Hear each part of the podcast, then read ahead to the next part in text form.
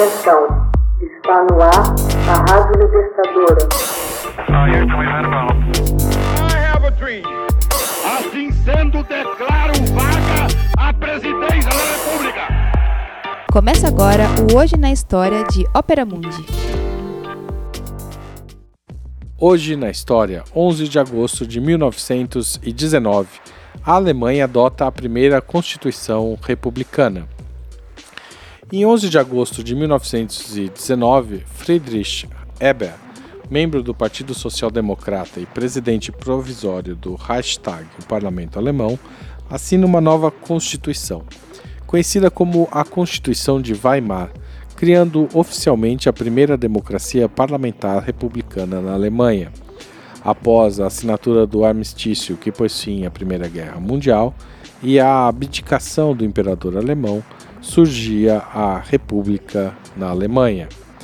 Quando o país estava prestes a perder a guerra, eclodiu uma revolta em Berlim e a marinha se amotinou. O imperador Guilherme II abdicou e partiu para a Holanda com sua família. O socialista Philipp Scheidemann proclamou a república. Dois dias depois, pediria o armistício aos aliados. A Assembleia, reunida na cidade de Weimar, vota a nova Constituição. Essa nova carta cria uma república democrática e parlamentar composta por 17 estados. A chegada de Hitler ao poder em 1933 colocaria fim a este regime político. Ainda antes de a Alemanha reconhecer sua derrota diante das forças aliadas nos campos de batalha da Primeira Guerra Mundial, o descontentamento e a turbulência política graçavam no fronte doméstico, enquanto o povo alemão, acossado pela fome, expressava sua angústia e desespero com greves operárias em larga escala e motins nos seios das Forças Armadas. No começo de 1916, a Alemanha era governada basicamente por uma ditadura militar exercida pelo Comando Supremo do Exército, chefiado pelos generais Paul von Hindenburg e Erich Ludendorff.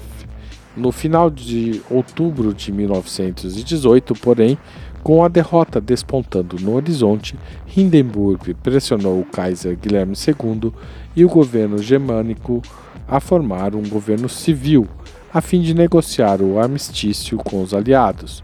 O Kaiser e o Reichstag em decorrência, emendaram a Constituição de 1871 em vigor, criando efetivamente uma democracia parlamentarista, na qual o chanceler, o príncipe Max von Baden, responderia não a Guilherme II e sim ao Reichstag.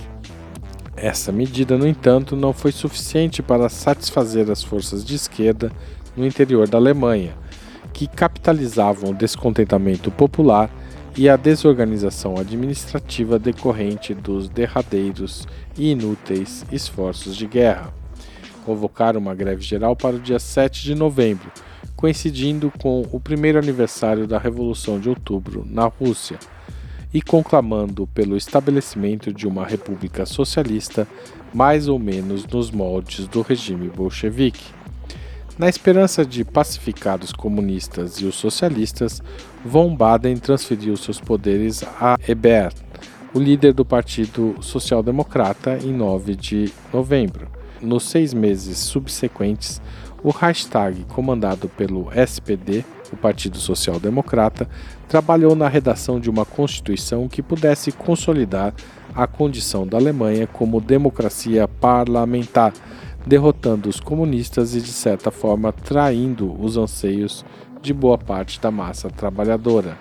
Muitos dentro da Alemanha, em particular setores da direita emergente, acusavam o governo de, na sua visão, aceitar os termos humilhantes impostos ao país pelas forças triunfantes no Tratado de Versalhes, particularmente as exigências por reparações de guerra e cessão de territórios, justificados por uma cláusula do tratado que depositava sobre os ombros da Alemanha a culpa exclusiva pelo início do conflito.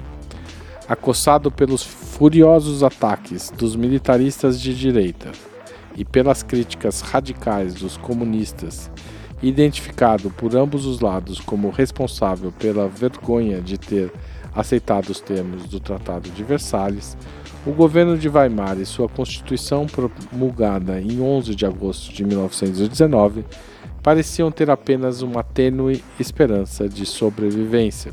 Na atmosfera de confrontação e amplo descontentamento, exacerbada pelas precárias condições econômicas, elementos da extrema-direita começaram a assumir uma postura cada vez mais dominante no seio do Reichstag. Este processo, intensificado pela Grande Depressão de 29, culminaria a ascensão ao poder de Adolf Hitler, que explorou as debilidades do sistema de Weimar para afincar os alicerces do seu Partido Nacional Socialista dos Trabalhadores Alemães, o Partido Nazista, que assumiu o poder em 1933 com apoio das forças conservadoras. Hoje na História, texto original de Max Altman, locução de Haroldo Cerávulo Cereza, gravação de Michele Coelho e edição de Laila Manoeli.